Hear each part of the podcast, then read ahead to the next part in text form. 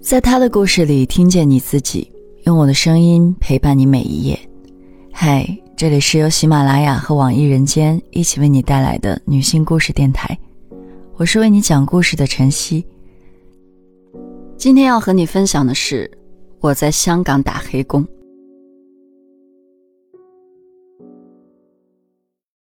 二零一三年，我与结婚十年的丈夫离婚，为了躲开爱赌的前夫。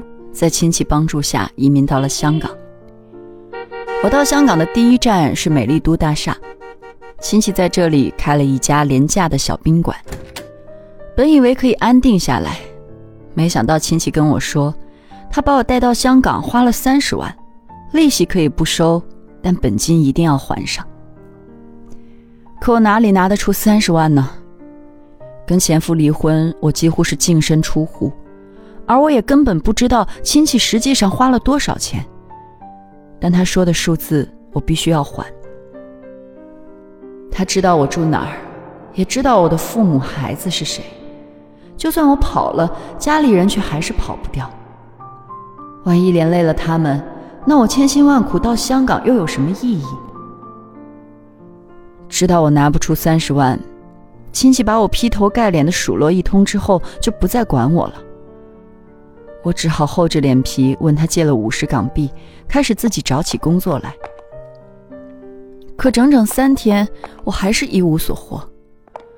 想来想去也没什么好办法，只能哭着去求他给我一份工作。亲戚是开小旅馆的，但经济也不富裕。他给我开的工资很低，唯一的好处就是包我吃住。扣了还债的钱以后，剩下的工资我能自己揣在手里攒起来。旅馆里收拾整齐的房间是用来赚钱的，给我住的地方在过道的窗台边，用木板搭出来我睡觉的床。他平时自己也不做饭，就是叫楼下小饭铺送一个荤菜一个素菜上来，一天就算完事儿了。逢年过节会点一碟烧肉，但平时大多吃的是便宜的马鲛鱼。虽然是老板，但他的日子也过得紧巴巴的。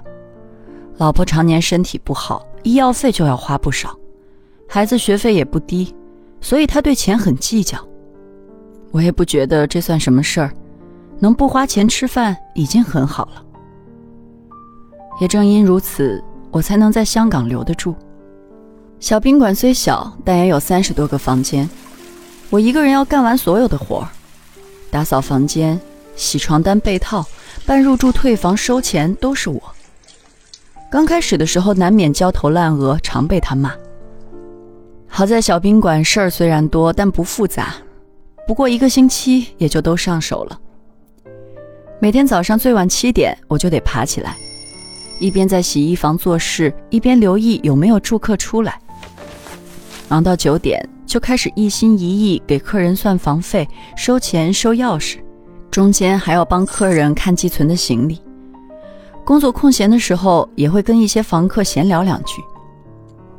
工作的时候也会遇到老乡来住宿，明明刚进门的时候还挺客气，知道我是老乡后反而变得高傲起来，好像我在香港做服务员身份就低了他们一头。他们经常说我来香港这么费事儿，又是做服务员的，能赚几个钱，还不如回家。守着老公孩子过日子，不比现在伺候人自在多了。说完，他们就笑。我通常不会为自己辩解什么，毕竟他们是客人。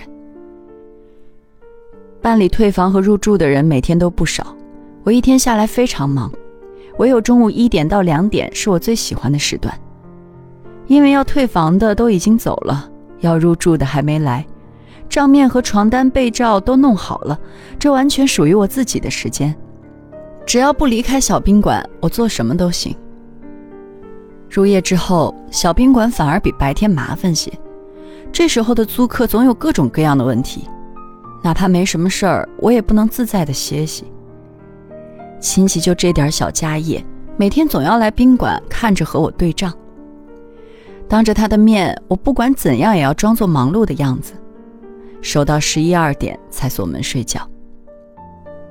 香港物价贵，房价更贵，对于那些中年失意的男人来说，东山再起买房子几乎是不可想象的。所以，一些落魄的生意人为了省点开销，就长租一间房。亲戚开的小宾馆就有几个这样的生意人，几个单身汉住在这儿，每天都西装革履的出门，好像真有什么大生意等着他们去做。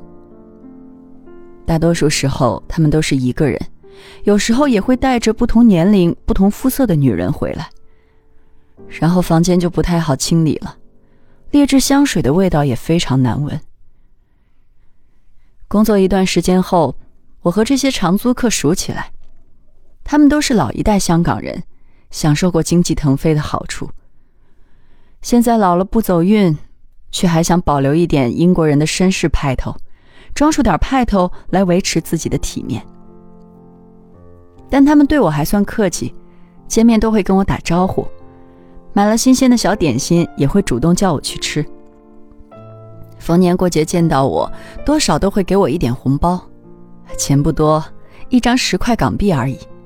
香港人很在意意头，其中有一位对我尤其殷勤，还给我买了护手霜和指甲油。要说我的心里不感动，那肯定是假的。我在这里帮工了这么些年，亲戚何曾给我买过什么？我觉得过意不去，对他。就比对别人周到些。他明明是个单身汉，换洗的衣服却不少，每件衬衣都要烫过才挂起来。一个大男人挺着将军肚，缩在小洗手池边洗衣服，看着就可怜。衣服洗好了又没有阳台晾，挂得满屋子都是。后来我就帮他拿去洗衣机里洗，晾干叠好后才还给他。一拿一送，一来一往，我们就更熟了。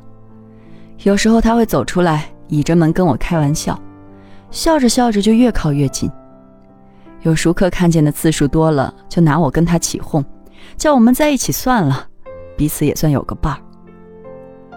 我只当他们是开玩笑，不敢多想。他是本地人，五十岁出头，是个不婚主义者。年轻的时候手里有几个钱，又会讨女人喜欢，女朋友换的比衣服还勤。七个孩子，六个妈，现在年纪大了，头顶秃了，肚子鼓了，更重要的是没钱了，自然就没有女人了。他这么说的时候，就一直盯着我笑，然后亲密地拍拍我的大腿，跟我说：“年轻的时候他不懂事儿，钱都拿去玩了。”孩子都不理他。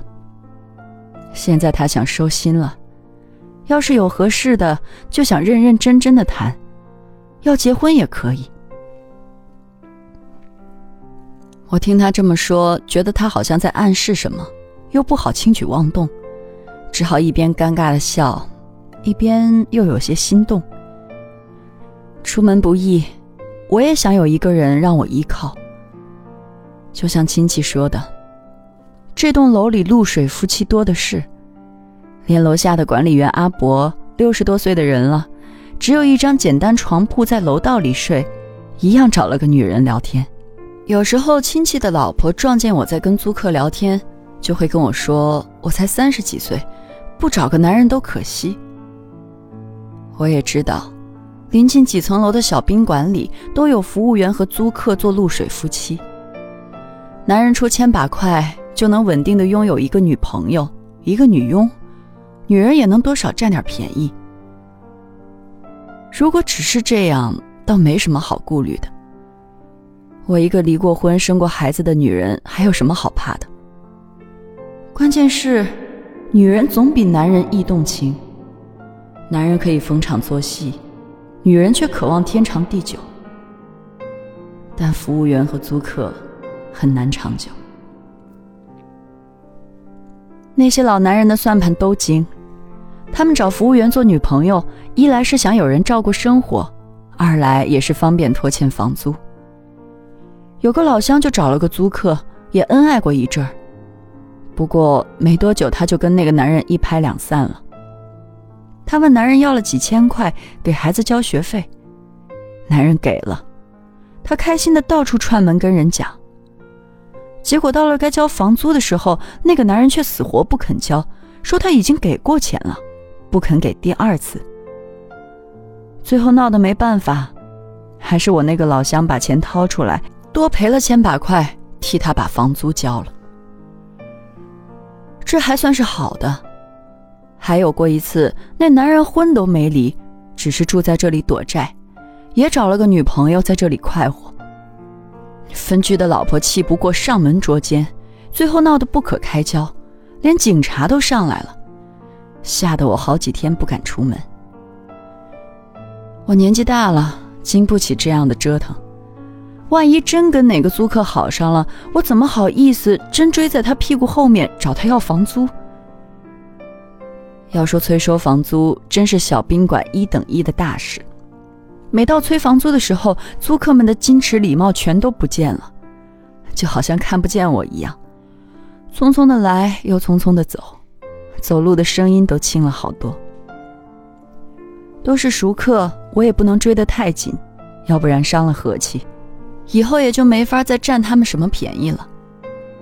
明明月初就该交上个月的房租，我一般月中才问他们要，但他们还是推脱。毕竟欠一个月是欠，欠两个月也是欠，欠的越多越占便宜。